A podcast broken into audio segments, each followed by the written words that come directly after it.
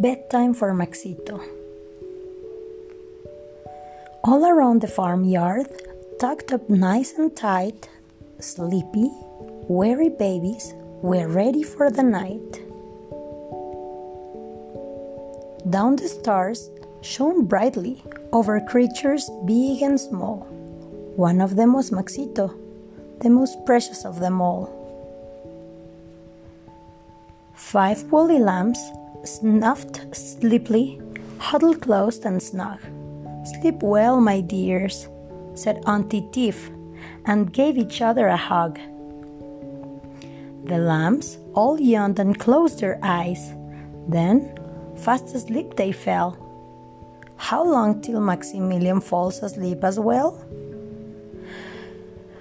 Four furry fluffy rabbits were tucked up in their bed. I wish you all the sweetest dreams, Daddy Rabbit said. The rabbits yawned and closed their eyes. Then, fast asleep they fell. How long till little Maximilian falls asleep as well? Three tiny chicks were safe and warm inside their cozy hut. It's time to sleep, said Mother Hen and drew the curtains shut. The chicks all yawned and closed their eyes. Then, fast asleep they fell.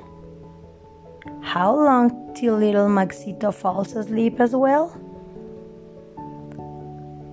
Two little kittens stretched out wearily with a peaceful purr. Good night, whispered Grandpa Cat, and struck their strip before. The kittens yawned and closed their eyes. Then, fast asleep they fell. How long till little Maximilian falls asleep as well? Oh, one very sleepy baby is ready for the night, safe and sound in his bed, tucked up nice and tight. Soon he'll yawn and close his eyes. Then, fast asleep he'll fell.